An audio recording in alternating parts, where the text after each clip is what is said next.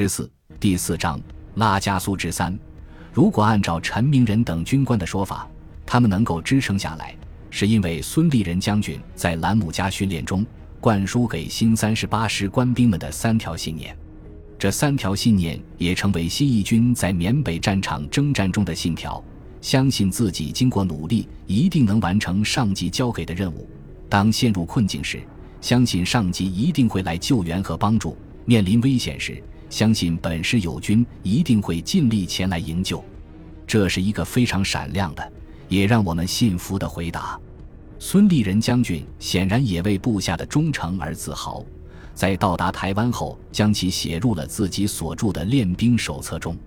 但是，有一个可能被将领们忽略的事情：死死坚持这四十五天的是那些最普通的中国士兵们，如孙立人将军那样的信条。也曾经在其他中国军队的军官中被信服的，但战场结果却大不一样。例如，张学良将军指挥的东北军，经过父子两代数十年经营，也有一个类似新一军的军官团。东北军在陕北和红军连续交手三次，三次大败，但他部下的高级军官堪称忠诚。第一仗崂山之战，第幺幺零师被歼。师长和参谋长双双战死。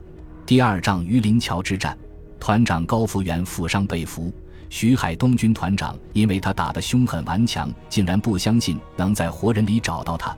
第三仗直罗阵一交手，打垮了东北军两个团，东北军两个团长一个阵亡，一个自杀。第一百零五师全军覆没的时候，师长牛元峰也自杀殉职。这么多忠诚的军官。怎么照样打败仗呢？榆林桥战役高团长两千一百名部下投降的达到一千八百名，而胡康谷口这一战，第幺幺二团唯一被俘的只有一名美军顾问。看看这一点，答案也就有了。在不得人心的内战战场上，东北军的军官们对团队再忠诚、再信任，也没法改变士兵们的厌战。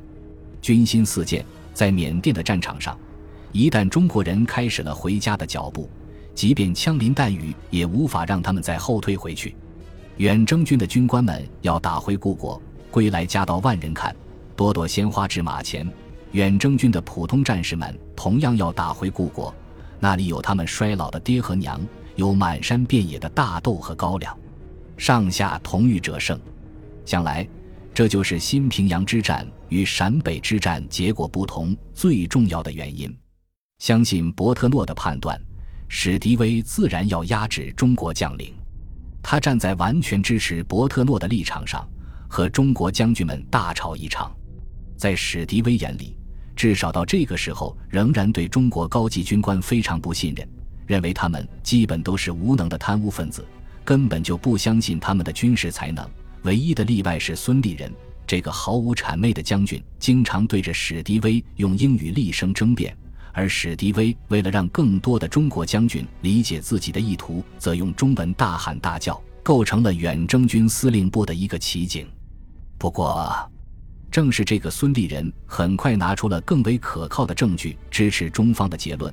十一月十三日，前线部队击毙一名日军军官，缴获了他携带的背囊，其中的文件证明，当面日军番号与中国军队的判断完全符合。还要多一个工兵大队，日军是不可能专门弄这样一个假情报来帮孙立人吵架的。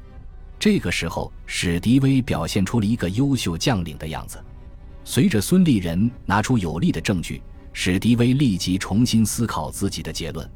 他的结论是：我到前线去，到拉加苏自己去看。这一点，史迪威就强过伯特诺许多。伯特诺和孙立人吵了十几天。也没有想到上前线去看看，孙立人也没上前线去看，他忙着跟伯特诺吵架呢。但是，他十一月十日一接到陈明仁报告，说在临滨附近和日军交战，日军居然升起一支挺形气球来指挥炮兵作战。孙立即觉得情况不对，这是日军炮兵只有大队以上级别部队才会使用的炮兵指挥装备呀。史迪威没有记下自己到拉加苏的时间。但以他雷厉风行的特点，应该不晚于十一月下旬。看到实情的史迪威随即下令远征军全军东进，支援第幺幺二团的作战。远征军的归国之战，终于从前哨战发展成了全线反击。此时的远征军驻印度部队力量已经得到较好的补充。从缅甸撤退到印度的原都御民部不过万人，编为两个师尚不满员。从一九四三年起，中国不断从国内派遣部队飞越喜马拉雅山前往印度补充远征军部队。从史迪威的角度来说，他很看重自己中印缅战区参谋长的位置，时刻期待着督促中国军队从大陆反攻日本。史迪威认为。如果用中国的两百个师发动这样一个反攻，可以让日本腹背受敌，承担至少一半太平洋战场上美军的作战压力。但是史迪威也明白，如果没有充足的外来补给，以当时中国落后的经济条件和工业水平，根本没有力量发动反攻。所以，他推动美国国会不惜血本出资充实在印度的中国远征军。为其提供精良的武器和物资，以便尽快打通中印公路，将外援物资运进中国。而从蒋介石的角度，他认为可以依靠美元武装和训练，为自己建立一支精锐的军队。这等快事何乐而不为呢？所以国民政府也对此大开绿灯。唯一对此不满的是英国人。他们既不愿意在大不列颠的殖民地印度出现一支不受自己指挥的强大军队，也不愿意中国人成功的收复整个或部分缅甸，因为那等于是让这个未来的大国把手伸进了英国人的痉挛。不过，美国总统罗斯福的强硬立场让他们不得不后退，因为此时衰落的英国也是要吃美国饭的。唯一没有想的那样功利的是参加远征军的中国青年，他们大多是中国当时最珍贵的有知识的年轻人。国家破碎，山河飘零，现代而富有朝气的远征军似乎成了一个凝聚民族复兴希望的代号。在他们身后支持的是他们的师长们。西南联大甚至规定，高年级的学生参加远征军，军旅生涯也算入学分。校长梅奇把一千一百多名弟子送上了战场，其中也包括他自己的儿子。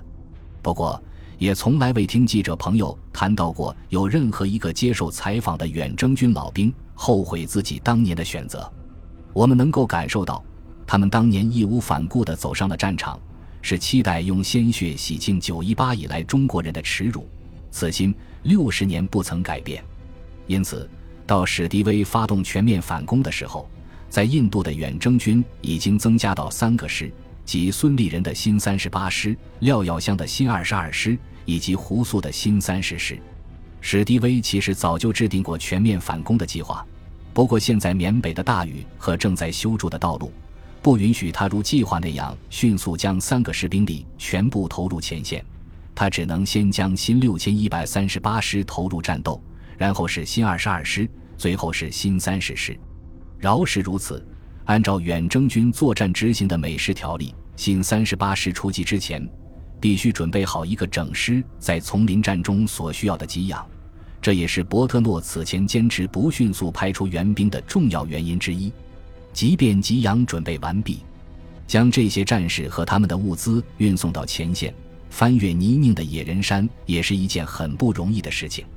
十一月二十二日，日军一部绕过李家寨，奇袭第幺幺二团团部，团部直属部队苦战不支，陈明仁团长亲自率队突围，终于杀出敌阵。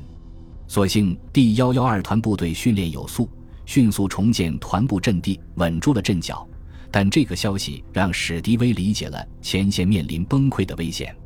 史迪威和孙立人商量后，决定首先调动第幺幺四团轻装前进。赶到新平阳增援，他们只携带一个基数的弹药，其余物资一律通过空投补充。十二月十四日，第幺幺四团部队抵达前线，第幺幺二团的危机得到缓解。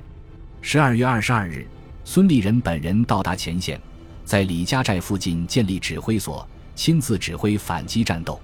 随同他到达前线的，还有新三十八师整整一个炮兵营的 M 一式七十五毫米榴弹炮。远征军官兵闻讯欢呼雀跃，他们预感到打破胡康河谷谷口的对峙僵局已经只是一个时间问题。至此，我们所描述的战斗仅仅限于胡康河谷西口的一个局部战场。假如此时我们能够乘坐一艘神舟飞船飞越缅北上空，就会发现这个战场只是整个战局中很小的一个部分，如同棋盘上的一个点。却是极为关键的一点。